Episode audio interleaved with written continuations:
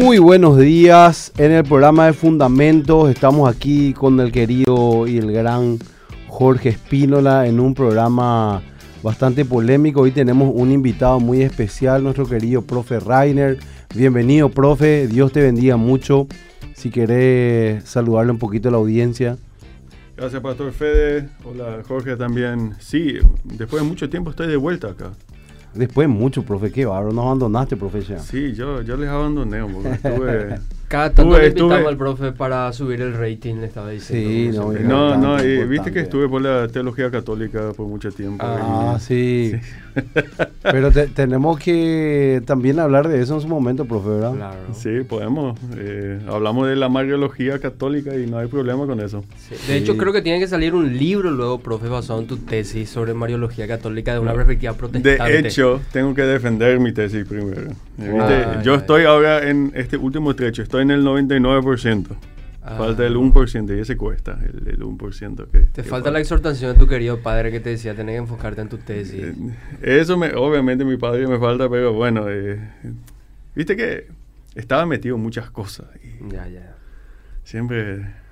Entonces sí, esos detalles faltan siempre en la lista de prioridades tan baja. Pero sí, estoy ahora sí en la recta final.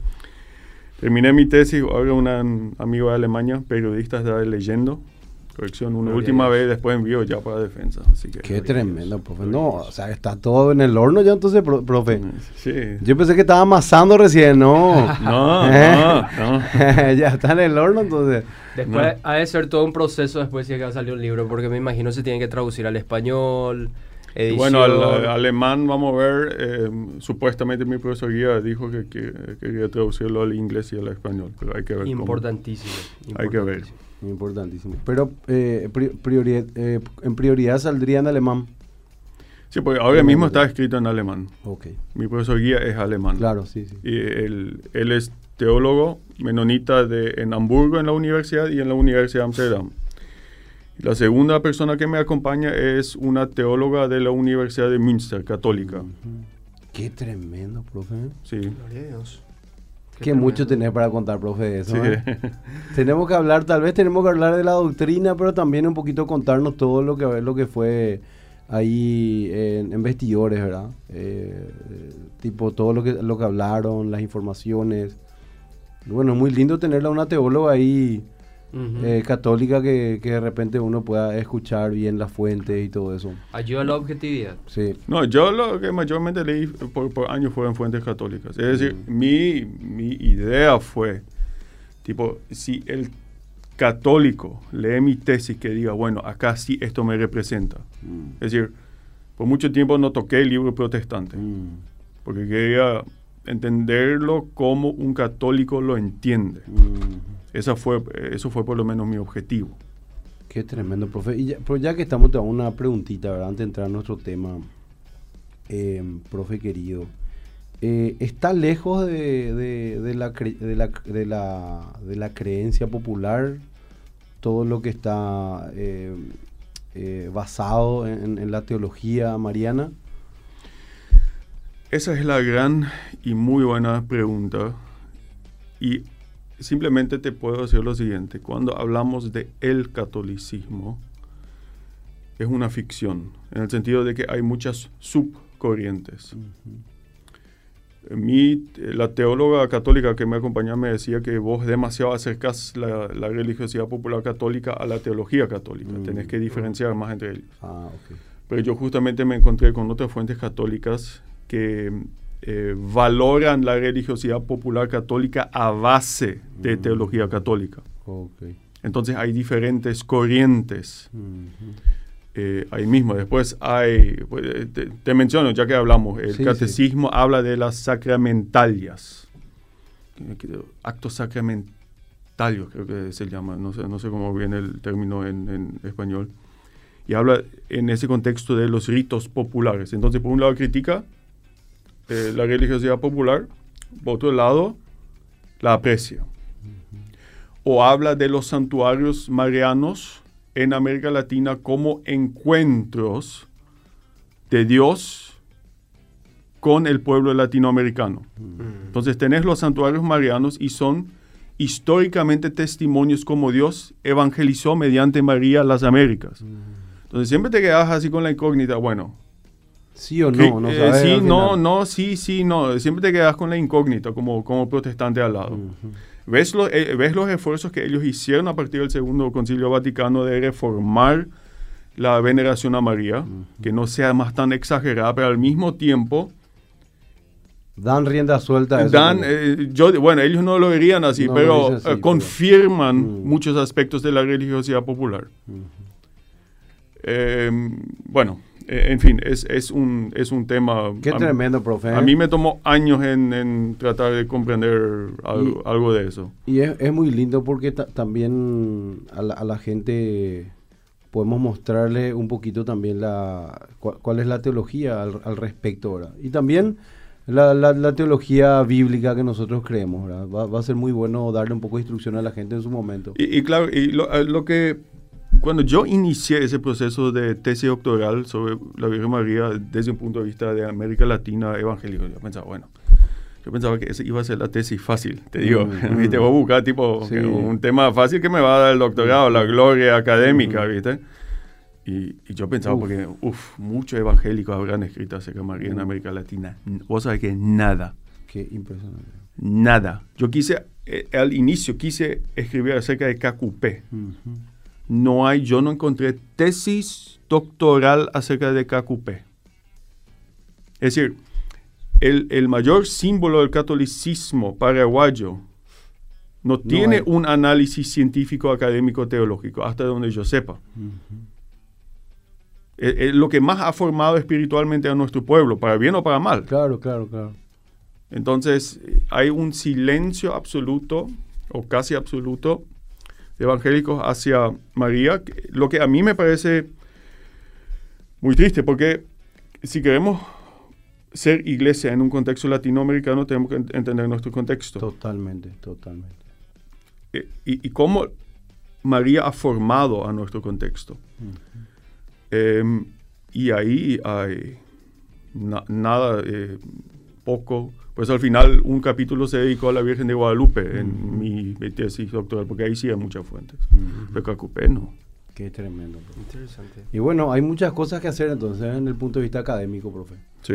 Bueno, Repti, querido, mi gran hermano Jorge, eh, nuestro programa de hoy ¿Puedes contar un poquito de qué se trata? Hoy vamos a estar hablando con el profe Rainer sobre la difícil doctrina del infierno. Le titulé difícil, o le titulamos acá con el profe Rainer difícil, porque eh, estuvimos leyendo un libro de Donald Carson, en donde él habla, un libro que se titula La difícil doctrina del amor de Dios y lo vincula a la doctrina del infierno. ¿Por qué? Por los muchos problemas que acarrea. Y estuve viendo algunas fuentes ateas también en donde conectándose o haciéndose de la doctrina del infierno lo utilizan también para criticar a Dios o poner en duda su benevolencia. Imagínate que nosotros tengamos que reflexionar pastoralmente con incrédulos y creyentes acerca de una doctrina que te dice que hay un lugar de fuego y tormento eterno como popularmente se cree, donde van a ir a parar todos los pecadores, todos los que no han reconocido el señorío de Cristo.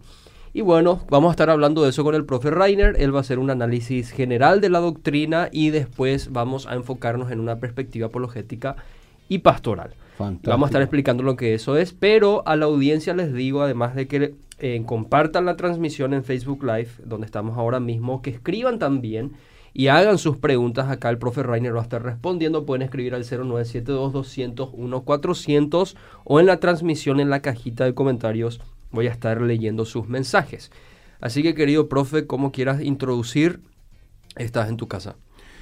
Bueno, efectivamente la doctrina de eh, la, doctrina, sí, la doctrina del infierno es quizás uno, también uno de los obstáculos mayores hacia, hacia la fe cristiana. Definitivamente desde el punto de vista escéptico, ateo, agnóstico.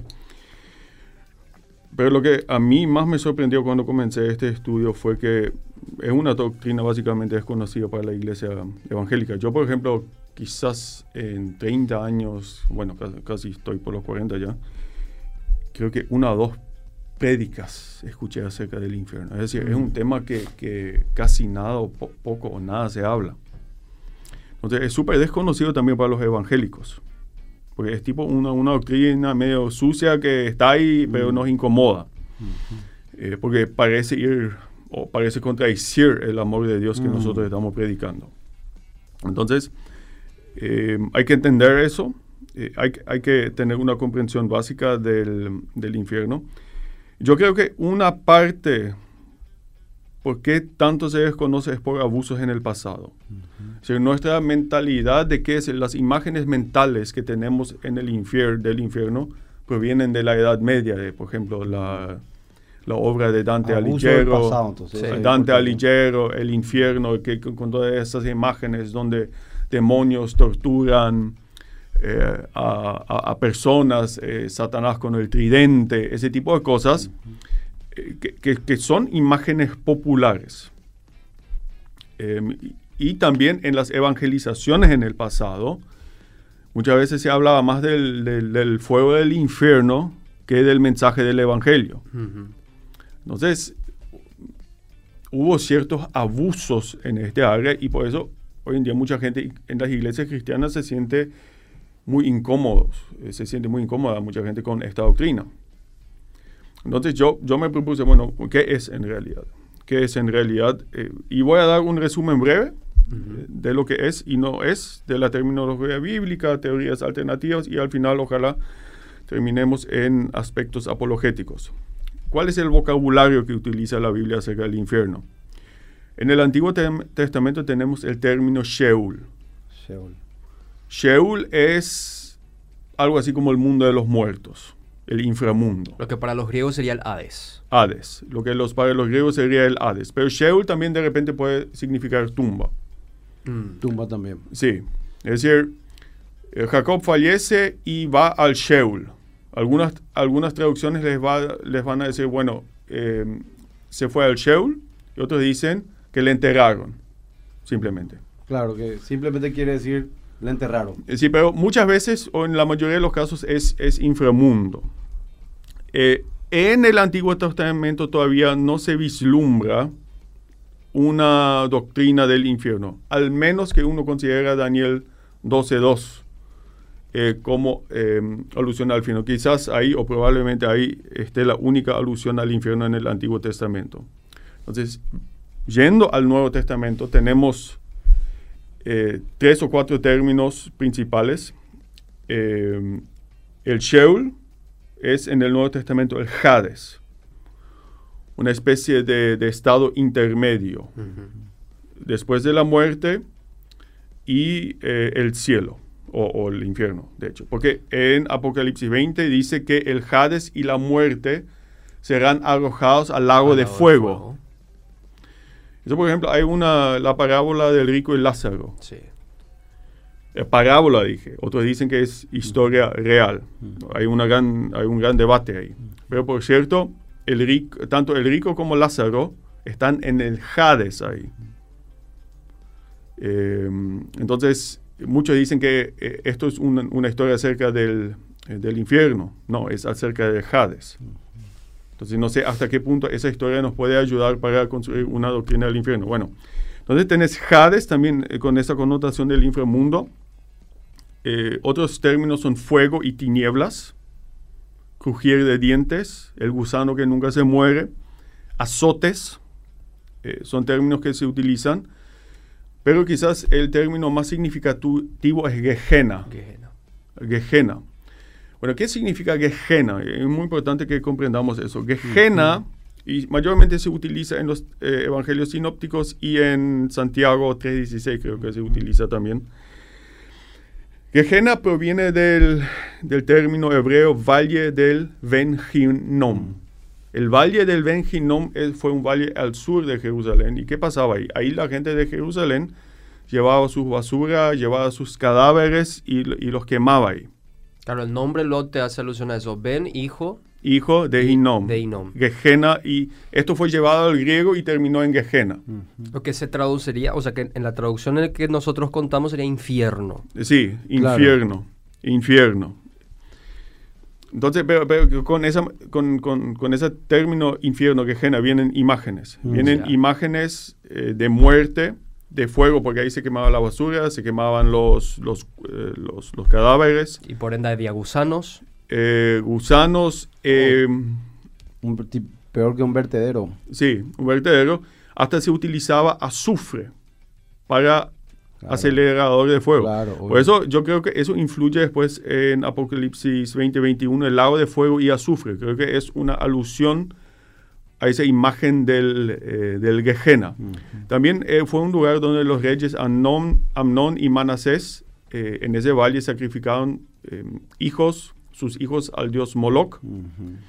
Y también donde en Isaías 66, cuando los habitantes de Jerusalén salen, en la Jerusalén renovada, ven los cadáveres en el valle, y probablemente se refiere al valle del, del Entonces, es un lugar de juicio, es un lugar de fuego, es un lugar de azufre. Entonces, esa imagen se tomó, especialmente había fuego, y, se convirtió en la terminología más, eh, digamos, más común del infierno y, eh, eh, en, el, en, el, Nuevo Testamento. Profe, disculpa que te interrumpa. Entonces, a la gente que, que, moría con una sepultura digna, por así decirlo, no, no era tirada ahí, me imagino que no, eso ahora no investigué, pero me imagino que no. Pero ciertos cadáveres terminaron ahí, terminaban ahí y se les quemaba ahí, sí. Entonces tiene, tiene esa connotación de, de, impureza, de suciedad. Eh, sí, es un vertedero. Porque en, la, cultura judía, en la cultura judía eh, se, se, hacían, o sea, habían lugares donde se le enterraba claro, Claro. El académico FF Bruce comenta que ese lugar estaba reservado para criminales, por ejemplo, algunos eh, que morían o, personas que morían en las calles, que morían indignamente. Obviamente personas como un rabino que moría tenía una sepultura digna y otras, otros ciudadanos de Jerusalén también, por ejemplo. Los NN, como se le, se le suele decir. Entonces, eh, acá ya tenemos cierto problema con eso, porque una descripción una de las más comunes en el Nuevo Testamento es fuego. Pues la otra descripción en el Nuevo Testamento es tinieblas. Tinieblas. Hay como una contradicción hay natural una, ahí. Hay una contradicción. O es fuego o es tiniebla. O, incluso se habla de oscuridad de tinieblas. Claro, porque si hay fuego, no hay tinieblas. No puede haber oscuridad. Entonces, e, ese es el, tema ahí. Eh, y vamos a resolver esa dificultad enseguida. La, la mayor parte del Nuevo Testamento... Ah, esto quiere decir, el que más habla del infierno es Jesús. Jesús. Que da las enseñanzas más explícitas. Y Juan en Apocalipsis. El resto del Nuevo Testamento habla más bien de destrucción, de muerte, de perderse. Y ahí después surge el gran debate entre un grupo que interpreta el infierno como castigo eterno. Hmm. Dice, bueno, es eterno porque, bueno, vida eterna, infierno eterno.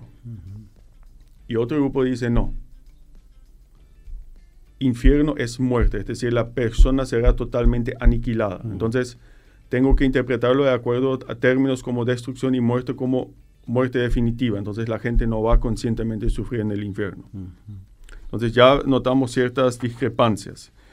Em, entonces, esto es la terminología básica del infierno. Solamente a, modo de introducción, em, pertenece pertenece a la enseñanza bíblica y, simplemente por esa razón ya tenemos que hablar de eso, tenemos que explicar eso, tenemos que predicar eso y tenemos que ver cómo comunicar esto de una manera aceptable hoy en día.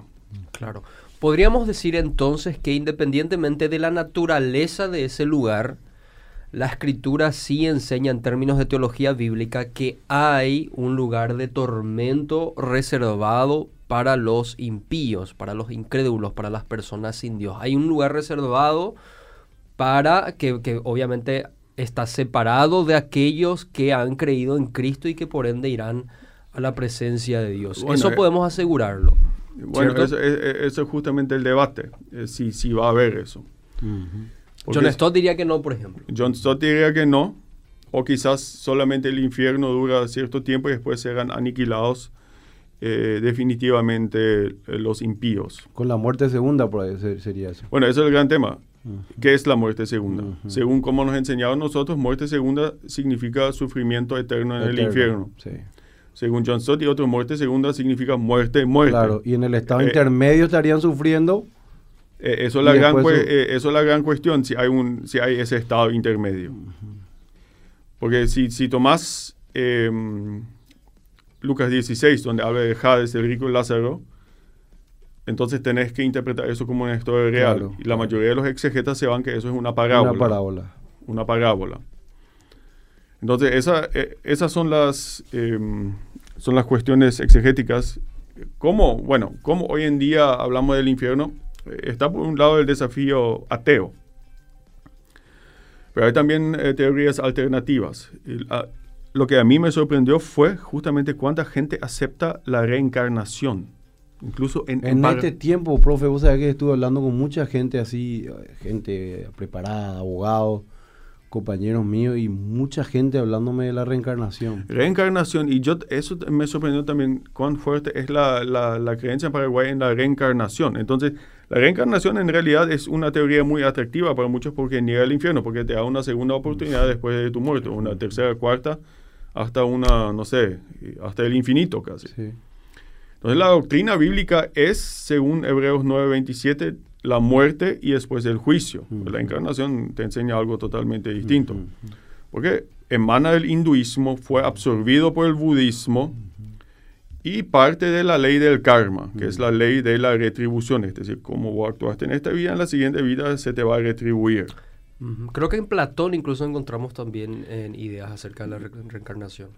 Platón, eh, ahí sí hay ciertas similitudes eh, con, con, con, todo esto. Entonces, ¿cómo, ¿cómo va eso?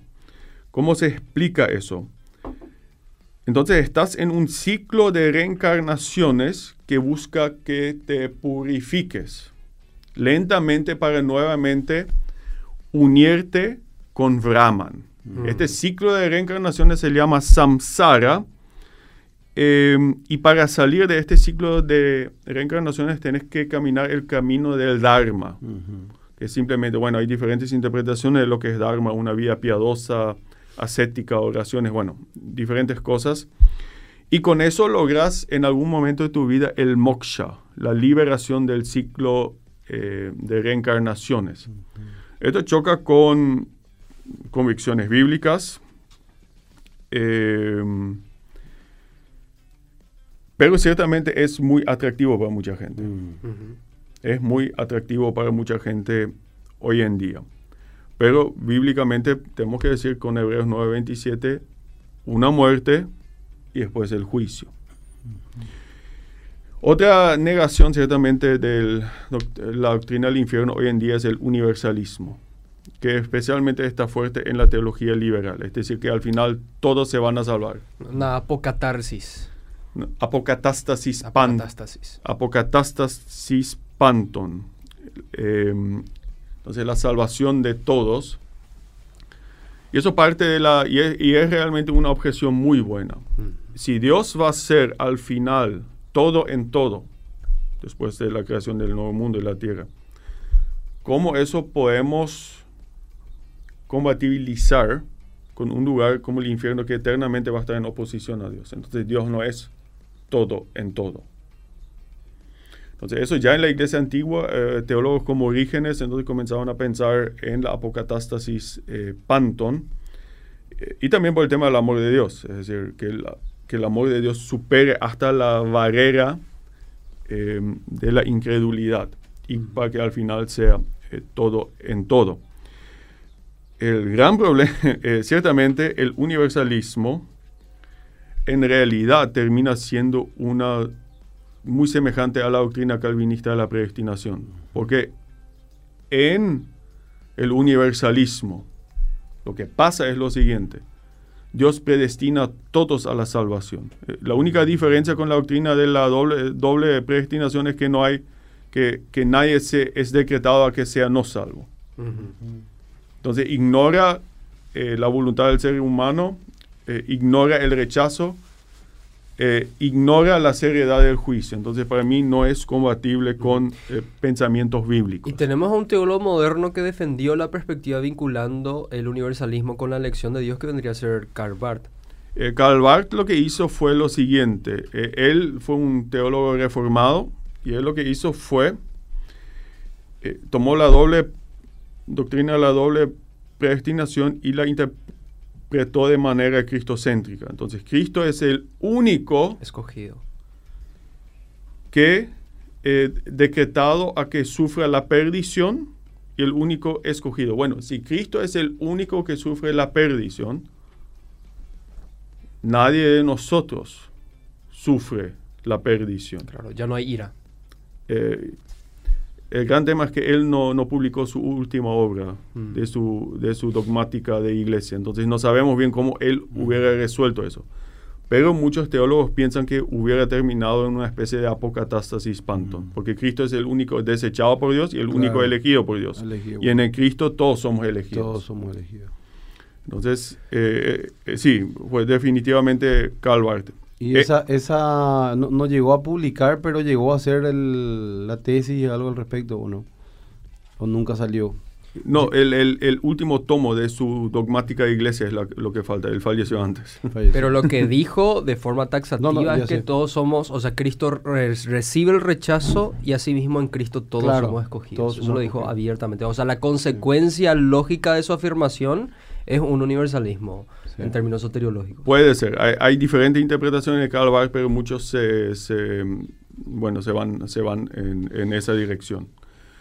Después tenemos como teoría alternativa, que no es en realidad teoría alternativa, es eh, el purgatorio católico. Mm. El purgatorio católico, para entenderlo bien, solamente es reservado para aquellos que son salvos. Porque el purgatorio católico es una especie de purificación mm. para los que... Llamas de purificación. De purificación. Muchos, muchos entienden, no, no entienden bien eso. No es una antesala al infierno. Mm.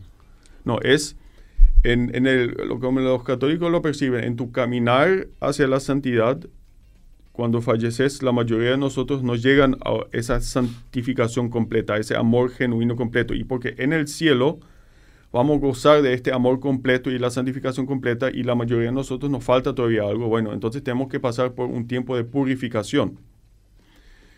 Em, anteriormente se hablaba mucho de fuego, que tipo que, va a haber mucho sufrimiento. Hoy no se habla más tanto en la eh, teología católica de fuego en ese sentido, sino más bien de, un, de una, una, una purificación. Eh, como evangélicos y protestantes hemos criticado esto mayormente por el simple hecho de que falta evidencia bíblica, lo que es reconocido hoy en día por la Iglesia Católica también. Mm. Eso también, eh, dicho sea de paso, cuando hablemos de María, abiertamente la teología, la exégesis católica te va a reconocer, bueno, dogma de la Inmaculada Concepción, dogma de la Asunción de María no tiene suficiente fundamento bíblico. Es interesante cómo se construye la doctrina eh, del, purgatorio, porque creo que, según Francisco La Cueva, que, era eh, católico antes, dice que en la soteriología católica se contempla una salvación en términos sinérgicos, es decir, Dios obra, pero también hay como una cooperación humana. La salvación es el resultado del amor de Dios pero el ser humano también es llamado a responder a ese amor y a amarla a Dios. Sin embargo, el amor de Dios es perfecto, pero el amor del ser humano que da en respuesta no es perfecto, tiene que ser purificado. Yo no lo yo no interpretaría eso como sinérgico, sino más bien como enérgico que eh, porque sinérgico dice que eh, te da la apariencia que hombre y Dios tienen, tienen el mismo peso en la salvación. Eso la doctrina católica no afirma. Eh, yo me iría más por ahí por una palabra enérgica, que la gracia de Dios energiza, pero sí la Iglesia Católica le da un énfasis primordial a las acciones de Dios. Mm. Eso en defensa de los católicos tengo, tengo que decir. Claro, en su, en su teología. En su, en su teología. Eh, entonces, dicho sea de paso, en 1999 firmaron una declaración conjunta con la Iglesia Luterana que supuestamente llegaron a un acuerdo en la doctrina de la justificación. Entonces, claramente en, las, en los últimos 50, 60 años la, Iglesia Católica afirmó cada vez más e, el aspecto de, salvación como don de gracia por Dios. Entonces, no es más la misma Iglesia del Concilio de Trento. Tenemos que decir eso porque honestamente es así bueno, lo que la gente acá todavía piensa y cree es ya, ya no, ya se me escapa de la mano. Se, queda más con, una, teología popular. Claro. Tipo que va, va, va eh, trascendiendo, eh, o sea, se, va comunicando de, de, padre a hijo, abuelo, y uno va quedándose con esa teología popular. Con, ciertas imágenes. Exacto. Eh, sí. Entonces, eh, se basa también, dicho sea de paso, de la purgatorio, se basa en un, el texto principal en, en base, eh, básicamente segunda Macabeos 12, 41 en adelante. Un texto que nosotros consideramos apócrifo, pero en la teología, eh, teología católica es canónico, claro, Es palabra de Dios también. entonces, ahí están las grandes, em, las grandes diferencias. ¿Qué, ¿Qué, decimos nosotros? Bueno, no tiene, no tiene aval en la escritura y Em, limita o denigra el trabajo, la obra de Cristo, porque fuimos justificados. Es decir, es una, es una declaratoria. Entonces, si yo digo que tengo que pasar por un proceso de santificación para que esa justificación se afiance, se afirme en mi vida, entonces sería una teología de obras. Claro. En Hebreos 1 dice, en la versión Reina Valera antigua, dice purgación luego que Cristo purgó nuestros pecados. Ah, eso no sabía. Sí. Eso no sabía. Así mismo dice esa versión Reina Valera antigua. Entonces, em, estos son, digamos, modelos alternativos al infierno. Después existen, bueno, ¿cómo interpreto ese lenguaje que tenemos en el Nuevo Testamento? Quejena, fuego, crujir de dientes. Tinieblas. Tinieblas. Em, hay tres perspectivas en eso. Está la tradicional, con la que creo que la mayoría de nosotros fuimos formados, que el infierno es, eh, significa estar eternamente en un lado de fuego, un lado de fuego y azufre.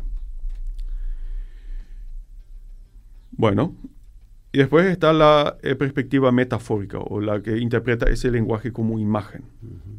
¿Y por qué interpreta eso como imagen? Porque las, el lenguaje predominante en la Biblia cuando se habla del infierno es fuego y tinieblas, términos que se excluyen mutuamente.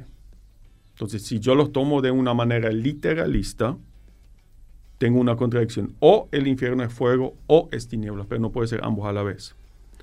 Y hay muchos problemas también con, con eh, el, lenguaje. Por ejemplo, si, si ustedes se ponen a pensar el crujir de los dientes, entonces, si yo por todas las eternidades voy a crujir mis dientes, ustedes saben, no sé, el dentista, ¿cuánto, cuánto me aguantan mis dientes? ¿Un año?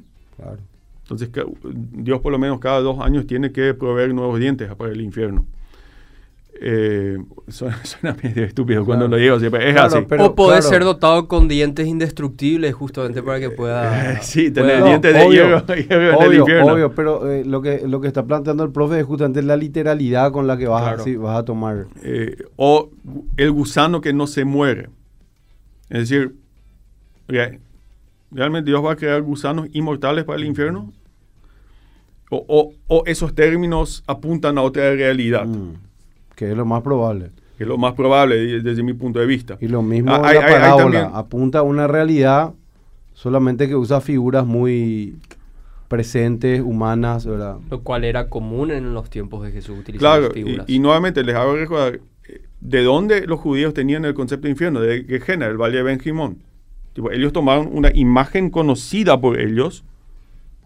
Profe, y te puedo decir una cosa, fíjate que yo me imagino cuando, cuando empiezo a pensar en esa, en esa figura, pienso en un valle donde hay oscuridad también, pero, pero no un fuego intenso, sino que ese fuego de azufre, cuando te acercas hay oscuridad, cuando, aunque haya sol, en un, fíjate que cuando, cuando algo que se está, un, incendio que se está apagando. Por la humedad. Eh, está, hay una humedad negra, hay fuego también, pero es negro, vos Vos ni siquiera ves el fuego adentro. Si fuera un valle como el Benjimón, te daría la razón, pero Apocalipsis lo describe como lago de fuego. Claro, sí. Lago eh, es ya un nivel. Sí, sí. Ahí ya no hay más. Em, claro, ya, ya no puedes decir eh, eh, o es niebla o es fuego. O, y, y, bueno, esto quizás va a ser macabro lo que yo voy a decir, pero un cadáver que está siendo consumido por gusanos, un cadáver que no se quema porque está lleno de líquidos. No sé.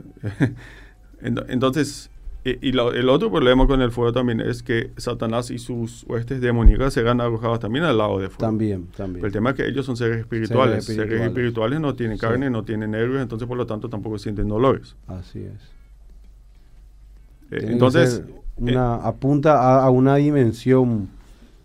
entonces, entonces, yo creo que especialmente en el lenguaje, cuando hablamos del fin del mundo, la Biblia utiliza muchas imágenes. Por ejemplo, la Nueva Jerusalén es una ciudad que se presenta con muros. ¿Por qué se presenta con, como con muros? Porque las ciudades en aquel entonces tenían muros. Mm. Si Juan estaría hoy en la isla de Patmos, y si iba a describir la Nueva Jerusalén, se asemejaría mucho más a París o Nueva York, sin muros. ¿Qué, ¿Qué, presupone el muro? El muro presupone que enemigos te puedan atacar. Claro. ¿Y cuándo se dejó de construir muros para las ciudades? Con la invención de la pólvora. Porque entonces con, con, los cañones ya cada vez más los muros eran menos efectivos. Por eso las ciudades hoy en día, en las ciudades no tenemos muros. Entonces, claramente se, utilizan imágenes acá. Claro. De acuerdo al tiempo. Y una regla exegética es imagen debe ser interpretada como imagen. Claro, y lo, mismo las calles de oro, lo que, lo que quiere dar es el, símbolo del valor que tiene, Porque además que, mucho nos va a importar el oro en la eternidad. Claro, que, si, no podés, si no podés vender, comprar, ¿entendés? ¿De qué, ¿De qué te va a servir? Además, la ciudad es presentada como un cubo perfecto. Nuevamente, ¿Va a ser un cubo o toda esta terminología alude a la perfección de la Nueva Jerusalén? a la perfección del mundo que se viene. Entonces, notamos cuando se habla de las cosas del fin, la, utiliza, la Biblia utiliza muchas imágenes y también yo creo que eso en el infierno. Entonces, yo prefiero la perspectiva metafórica, no que nosotros vamos a estar sufriendo fuego, sino que estos son términos que apuntan a una realidad donde sí vamos a sufrir, pero no sabemos mucho de la naturaleza de ese sufrimiento. Exactamente. Dijo un teólogo John Donne, cuando todo está acabado, el infierno de los infiernos, el tormento de los tormentos es la eterna ausencia de Dios y la imposibilidad eterna de volver a su presencia. Quedar fuera de las manos del Dios vivo es más horrible de lo que podemos imaginar. Eso es el infierno. ¿Qué puede haber que sea peor que esta condena de ser excluidos eternamente, eternamente, eternamente de la vista de Dios? Entonces, eh, eso yo prefiero como eh, explicación del infierno. Una exclusión. Una exclusión. ¿Cómo específicamente va a ser?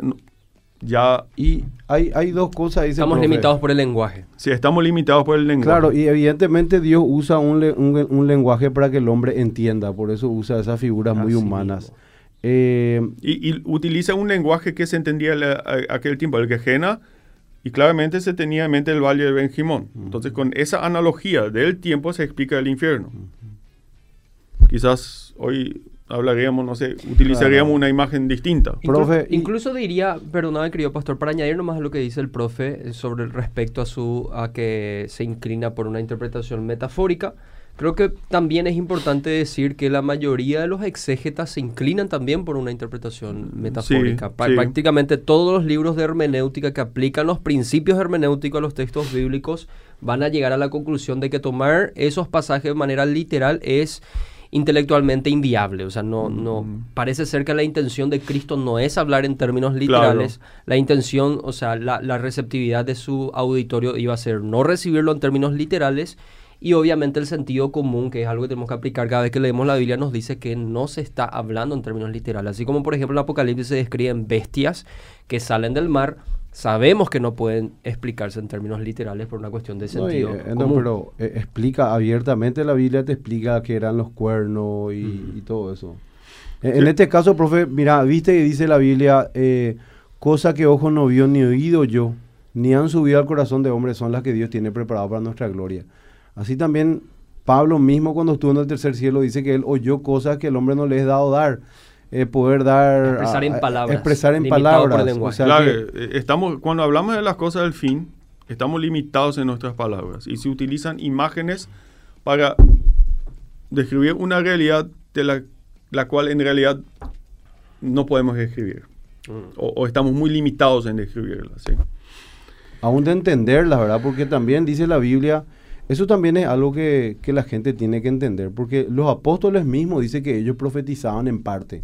Dice que ellos veían como oscuramente, dice. Entonces, no tenían la revelación total de, todo, de, todas las cosas, sino lo que Cristo quiso dar a transmitir. Como dice Juan mismo también, estos se han escrito, estas cosas se escribieron para que creamos que Jesucristo es el Cristo y que por medio de él tengamos vida eterna. Después, también en el tiempo final, cuando Jesús se resucitó, obviamente ellos habrán tenido muchísimas preguntas, ¿verdad? Siendo judíos devotos, eh, hombres de Dios, que estuvieron en la presencia de Cristo después de que él le haya enseñado todas las escrituras de lo que él decían de él, ellos le decían, Señor, ¿cuándo vas a restaurar todas estas cosas? ¿Cuándo va a ser el fin? Y él le dijo, eh, esas cosas no le corresponden a ustedes, pero ustedes me van a ser testigos. Claro. Entonces ahí vemos el objetivo muchas veces de... Claro. no hay uno, no, no, no, no, no hay como una, eh, no, no, hay una revelación completa en el sentido de que no nos muestra todo, pero sí los procesos, ¿verdad? Es decir, que en este tiempo Dios nos habló a través del Hijo y en el Hijo todas las cosas están cerradas, ¿verdad?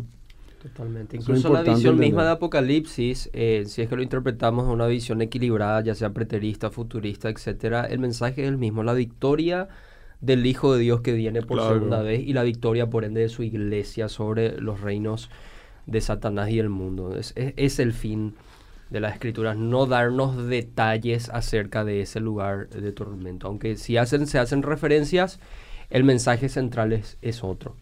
Eh, querido profe, no sé si ya querés pasar a la parte reflexiva pastoral, ya tenemos muchísimas preguntas. Y sí, bueno, está, están otras opciones, el, condicionalismo, aniquilismo, quizás hablemos en otro día de eso, eh, justamente a lo que ya apuntamos, que no hay sufrimiento eterno en el infierno. Yo simplemente me rebusco a decir, Textos como Mateo 25, Apocalipsis 4, 14, Apocalipsis 20, 21, 22, me hacen pensar que esa opción es inviable. Así mm. que, que, que, Dios mate a los impíos, que no sufran. En realidad eso no sería castigo, mm. sería liberación del castigo. Claro, liberación del castigo. No podríamos construir también un argumento filosófico asumiendo que Dios es un juez eterno y que nuestros pecados contra la persona de Dios han sido cósmicos, han sido infinitos, como dicen William Lane Craig, por ende deberíamos pensar en un castigo también en términos eternos. Eso es el argumento el de que proviene de Tomás de Aquino. Entonces ese argumento proviene de Tomás de Aquino, lo que los condicionalistas responderían que no es justo que, eh, que pecados, temporales sean castigados eternamente. Claro. Eso es justamente la respuesta que dio, yo también estoy de acuerdo. Es, no es el, es el objeto contra el cual pecaste que, mm. que, y ese objeto es infinito. Claro. Entonces, eh, por eso es la, gravedad mm. eh, de todo esto. Así mismo. Sí, eh, es, como que, es como que nosotros estamos ciegos, ¿verdad? Pues dice luego la Biblia que estamos, nacemos con una ceguera espiritual y no vemos la gloria de Dios, ¿verdad? Porque al, al, ver la santidad de Dios, eso pasó con todos. Los hombres de Dios que tuvieron un encuentro con la santidad de Dios, dijeron, voy a ser condenado porque soy un, hombre pecador, ¿verdad? Como dijo Isaías. Obviamente le estaba hablando en un contexto de juicio que se enfrentó obviamente con, con la soberanía de Dios. Y él, él, él, entendió que como ya Dios le estaba dando palabra de juicio, pensó que ese era el momento donde él iba a ser enjuiciado, ¿verdad? Pero sin embargo, Así también Dios, vemos la bondad de Dios en que Él envía mensajeros para traer esa salvación. y que, su bondad es infinita. Cristo también técnicamente sufrió un castigo temporal en, en, la expiación, sin embargo tenemos gloria eterna gracias a lo que Cristo hizo en la cruz del Calvario. Y me gustan los ejemplos y las ilustraciones que da Norman Geisler, por ejemplo, para explicar eso, diciendo que si nosotros buscamos medir la gravedad del castigo por un hecho temporal, sabemos por sentido común que no es lo mismo ofender a una persona, a un ciudadano común, que ofender al presidente de tu país. Yo puedo escupir al rostro de un vagabundo, pero terrible cosa ciertamente es que escupa el rostro de Vladimir Putin, por ejemplo. no, no, te sugiero que no hagas eso. No. bueno, la gente que hace eso suele caerse de ventanas. Sí, pero eh. ahí, por ejemplo, en el tema en el tema del derecho penal hay, hay algunas cosas. Eh, por ejemplo, eh, si, si, vos si vos le matás a alguien a, título personal, un homicidio normal, otra cosa es que vos quieras hacer un golpe de Estado. ¿Entendés? Entonces ahí sí son diferentes lo, eh, la expectativa de, pena. Y también dentro del homicidio está, por ejemplo, la hazaña, ¿verdad? Cuando le matas a tu papá, a tu mamá, o, o por ejemplo, con, con, un golpe ya le podías matar, pero si vos agarrás y le das 10 cuchillazos, 15 cuchillazos, te ensañás, te, te, ensañás, entonces ahí también la, la, expectativa de pena es mayor. Es mayor, entonces hay todo un estudio de eso, es tremendo. Pero bueno, profe, y eh, justamente como vos estás diciendo, eh, e, esta doctrina es tan difícil y polémica y muchas veces los ateos nos atacan por el hecho de que dicen que es un Dios cruel, ¿verdad? Porque si hay un infierno eterno, entonces tendría que haber crueldad porque no hay justicia. Así mismo. y de hecho, pasando ya incluso las preguntas, pastor, tienen mucho que ver con lo que vos estás diciendo. Porque acá, por ejemplo, nos dice eh, por qué entonces Dios creó personas que él sabía que iba a ir al infierno. ¿Acaso no es mejor nunca haber existido que existir e ir al infierno? O también nos preguntan, ¿cómo podemos compatibilizar el amor incondicional de Dios con un infierno y una salvación condicional donde van a ir los eh, ¿Puedo responder al tema del amor? Por favor, un ratito. Jesús mismo dijo, no, es mejor no haber nacido, dice. o sea que tiene razón. Así digo. Eh, eh, Jesús es el, cuando hablamos del amor de Dios, eh, Jesús es el amor de Dios y Él es el que más habló del infierno en el Nuevo Testamento. yo, yo digo que el amor de Dios exige el infierno. Completamente de acuerdo. ¿Por qué digo esto? Porque Dios espera una respuesta libre y no obligada del ser humano. Entonces, el amor de Dios da espacio al ser humano a elegir un camino que no le agrada a Dios. Mm. Lo que los ateos muchas veces me quieren es quieren un Dios monarca mm. que decrete mi salvación. Pero eso ignora mi libertad humana. Entonces Dios iba simplemente ignorar mi libertad humana y decretarme a algo que yo rechazo.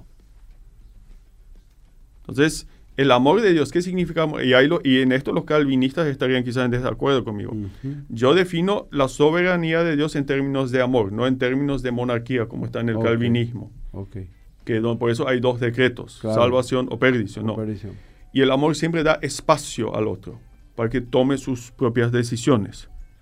Entonces, el amor... Tiene que ser voluntario. Claro, eso es, es el amor. Y también la dignidad humana exige el infierno.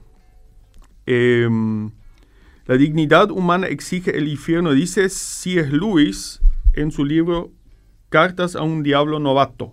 Mm. donde un demonio le escribe a un, demonio novato. Y dice este demonio, con frecuencia debes de haberte preguntado por qué el enemigo, es decir, Dios, no hace más uso de su poder para que las almas humanas se den cuenta sensible de su presencia en cualquier momento que Él escoja. Entonces, ¿por qué Dios no utiliza más su poder para salvar a las personas? Pero ya ves, ahora lo irresistible y lo indisputable son las dos armas que la naturaleza misma de sus planes les impide, le impiden usar. Dios no puede utilizar lo irresistible y lo indisputable, porque negaría la dignidad humana. El enemigo Dios no puede forzar, solamente puede cortejar. Entonces, el amor de Dios da libertad, da espacio. Y Dios no obliga, solamente corteja. Entonces ahí está eh, el, tema. Dice Dios también, eh, Dios digo, si es Luis, eh, en su libro El Gran Divorcio, en última instancia no hay más que dos clases de personas, los que dicen a Dios, hágase tu voluntad, y mm. aquellas a las que Dios dice, hágase tu voluntad. Todos estos están en el infierno, lo eligen. Sin esta elección individual, no podría haber infierno. Ningún alma que desea en serio se verá privada de encontrarle a Dios. Los que buscan, encuentran. A los que llamen a la puerta, se les abrirá. Entonces, el amor de Dios exige el infierno porque da libertad que la gente se oponga a él. Y la dignidad humana también exige el infierno, porque Dios nos va a imponer su voluntad en tu vida. Absolutamente.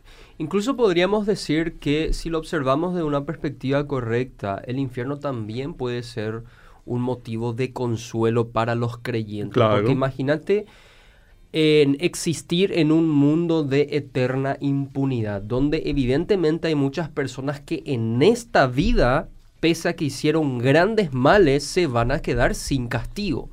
Sin embargo, si creemos en un Dios juez justo de toda la tierra que dice, mía es la venganza, yo pagaré, dice el Señor, podemos descansar en esa justicia venidera. ¿Por qué? Porque el Señor a final de cuentas va a hacer justicia. Y en la escritura encontramos que esa era la esperanza de los mártires, por ejemplo, que su sangre ha sido derramada injustamente y también el clamor de muchísimos inocentes que, como dice la escritura, claman, su sangre clama desde la tierra. O sea, yo pienso que... Eh, exactamente eso, la justicia de Dios exige el infierno. Nuevamente, si es Luis nos, nos ayuda, Mucha gente no quiere el infierno, pero hay una diferencia. Dios quiere, que Dios les perdone sus pecados, simplemente.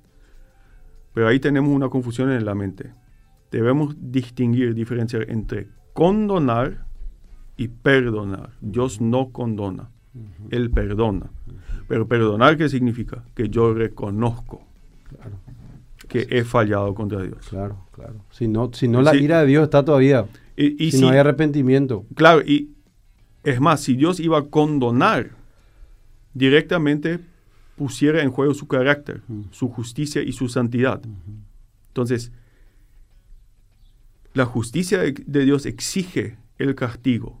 Perdonar exige que yo reconozca la santidad de Dios y me someta a Él. Pero lo que la gente quiere es condonar. Claro, claro. Es como lo que hace el, presidente, creo que tiene para condonar eh, la pena de cinco personas para que salgan en la cárcel. Más o menos esa vez podría ser la figura comparado con, lo que es eh, perdonar ¿verdad? y justificar, porque eh, debe arrepentirse la persona, porque si no la ira de Dios todavía está sobre esa persona. una cosa, profe, tremenda es que el reino de Dios viene. Sí. Jesús dijo, el reino de Dios ya ha venido conviértanse de sus malos caminos. Entonces, ya él envió a sus mensajeros a decirle al, pueblo, al mundo, el reino de Dios viene, pero la gente no quiere ese reino. No. Entonces, el reino va a venir y el día que venga el rey, Dios le va a dar simplemente a la gente lo que la gente quiso. No quiso el reino de Dios. Entonces Dios le va a conceder lo que ellos quisieron. Por eso dice la Biblia, los hombres amaron, la condenación es esta, los hombres amaron más o sea, ágape, las tinieblas que la luz. Claro. Amaron incondicionalmente a las tinieblas. Sí, no, obvio, el ágape la aplicaron con, con las tinieblas. O sea, fue abnegado. Fue, fue abnegado. Profe, una cosa porque tenemos poco tiempo, pero no queremos desaprovecharte, profe. Eh, dice la Biblia eh, en Mateo justamente 25, a los de la izquierda le dijo, vayan al, al fuego preparado para el diablo y sus ángeles. Sí. Entonces, ahí, por ejemplo, eh, vemos una situación donde es como que el, enemigo principal, o sea, dice luego la Biblia cuando Jesús empezó a predicar, ¿qué tienes contra nosotros? Le dijeron, le saltaron los demonios. Vienen a, vienen a destruirnos, le dijeron. Entonces, como que Jesús comienza el mensaje, pero son los demonios los que se toman por aludido de que directamente Jesús viene contra ellos. Entonces, Ahí vemos, dice, el, el, el, el, infierno preparado para el diablo y sus ángeles, pero sin embargo, habrán hombres que van a terminar ahí. Y, eso, profe, ¿cómo es? Porque es algo profundo. Es. Eh, no, en Apocalipsis 20 se repite eso. El Hades, la muerte, eh, la bestia, Satanás y sus... Y el dragón fueron... Dragón son arrojados al lago de fuego. Y también los impíos. Los impíos. Entonces, eso es la muerte segunda. Entonces hay una conexión entre, creo que es el eh, versículo 41 de Mateo 25 con Apocalipsis 20. Hay una profunda analogía ahí. Sí. Hay, hay un toque profundo. Y ahí hay un tema filosófico también, profe, ¿verdad? Porque, no, y justamente lo que te, lo que te planteo, ¿verdad? Que hay, hay varias posturas, porque ahí es que vemos como que, que Dios en, en, su plan, porque Dios le crea a Adán, en Adán fuimos creados nosotros, ¿verdad? Y, y la nueva creación en Cristo. Pero ahí vemos como que Dios prepara este lugar eterno para el diablo y sus ángeles y es como que los impíos van porque claro por su causa claro como participan en su condenación. pero el hombre cuando cuando escucha hablar de la doctrina del infierno se toma muy por aludido de que Dios prepara para ellos. Y en realidad el hombre va cayendo a ese lugar como como si es Luis dijo en una ocasión las puertas al infierno no se cierran de afuera se cierran por adentro si tomamos nuevamente la parábola del rico y Lázaro qué dice el rico al final ahí Envía, dice. No, dice que, que, el pobre le dé algo de ah, beber. Entonces, ¿qué, me dice eso? Que el rico en el infierno todavía no se convirtió. Mm. Porque pensaba todavía que el pobre, Lázaro, estaba a su servicio. todavía estaba a su servicio mm. como, eh, como en el mundo de los vivos. Mm. Que era su siervo, su esclavo. Entonces no hay una conversión ahí. Entonces, claramente, las puertas, no es que entró al infierno y dijo, bueno, a la pucha, no, este lugar no quiero, quiero estar, quiero convertirme. No. Endureció su corazón aún más. Por eso, las puertas del infierno se cierran por dentro. No es que Dios cierra por afuera las puertas del infierno. Una no sé si hay, más preguntas. Sí, tenemos dos, dos preguntas. Pues tenemos tres minutos. Em, para, dice, eh, la primera pregunta dice, ¿qué consuelo podría haber para una persona cuyo familiar incrédulo muere y por ende debemos pensar que terminó en el infierno? Uno. Y la otra pregunta que dice, ¿la creencia en un infierno acaso no fomenta la intolerancia religiosa y su exclusividad? Ya que implica que solo aquellos que siguen esa determinada feo sistema de creencias escaparán de ese castigo eh, con primera, con un familiar incrédulo, simplemente ahí yo me callo. Yo no sé dónde está esa persona. Eso es parte de la soberanía de Dios. Yo no sé si se convirtió, yo ahí me callo. Digo, los que están escritos, los nombres que están escritos en el libro de la, vida eterna del Cordero, bueno, eso es Dios. Yo me callo ahí yo no sé dónde está esa persona. Totalmente. Y al final de cuentas nuestro consuelo viene del carácter de Dios también. Nosotros amamos a una persona que, dudamos si se perdió o no. Debemos creer que Dios lo amó más. Somos misericordiosos, Dios es más misericordioso que nosotros, es más justo, más bueno. Claro, y el tema de la intolerancia es justamente todo lo eh, contrario. Porque yo sé que Dios en su momento va a establecer justicia. Yo ahora estoy liberado incluso a amar a mi enemigo. Mm incluso si mi, enemigo me persigue. Entonces yo no tengo que juzgar a mi enemigo, me libera a amarle. El juicio de Dios me libera a amar a todas las personas en este mundo. Absolutamente. Incluso diría El único que... puede hacer justo juicio es Dios. claro. Así mismo. Con el tema de las creencias, Repti, quiero decirle un poquito algo al que escribió. No, es un sistema de creencias el que uno tiene. Y que porque yo estoy, no, no es una intolerancia religiosa porque yo sigo las, el sistema de creencia del cristianismo, no. Acá hay un problema de, del pecado, o sea, el pecado es algo injusto. Entonces el pecado trae consecuencias y el único que pagó por el pecado y resucitó y venció a la condena del pecado que fue la consecuencia, que es la muerte, fue Jesús. Entonces todo aquel que le reciba a Cristo como su Señor y Salvador, ese puede tener vida eterna. Entonces no es, un, no es una cuestión de sistema de creencia, el tema es que hubo un, Dios se hizo hombre y murió por nuestros pecados y por eso nosotros podemos tener salvación, no es un sistema de creencias. Otra cosa que le, me gustaría responder, yo diría que el ateísmo tiene el potencial de ser mucho más injusto, porque si no hay vida después de la muerte, yo tengo que establecer la justicia aquí. Exactamente. Y, Kant dijo eso también. Eh, eh, y yo no creo que sea un accidente histórico que Stalin, Mao Zedong, establecieron, trataron de establecer un paraíso acá, sobre la tierra, pero matando a millones de personas que molestaban en el proceso. Entonces el ateísmo, para mí que tiene enormes peligros de terminar en una posición muy intolerante. sí totalmente. No, y Kant, había dicho justamente, alguien tiene que hacer una justicia, la justicia en un momento. Sí, Kant en su crítica a la, razón moral dijo, bueno, por eso necesito a Dios para que después alguien establezca justicia. Para todos los efectos prácticos necesitamos que haya un Dios justo. Llegamos al final. Llegamos al final, mis hermanos queridos, eh, agradecerte, profe, por estar una vez más. Espero que, que sea más frecuente tu venida, profe. No, nos bendecís siempre con tus enseñanzas. Muchas gracias. Y agradecerte por eso, profe. Muchas eh, gracias. Jorge, tremendo. Sábado que viene nos vemos, gente linda. Para sortear libros ya también, si Dios quiere. Ya, ya, está ese tema, porque eso le, estamos teniendo a nuestra audiencia. Don Alcides incluso nos va a donar algunos libros ah, para sortear. Sí, te saluda Don Alcides, un capo Don Alcides.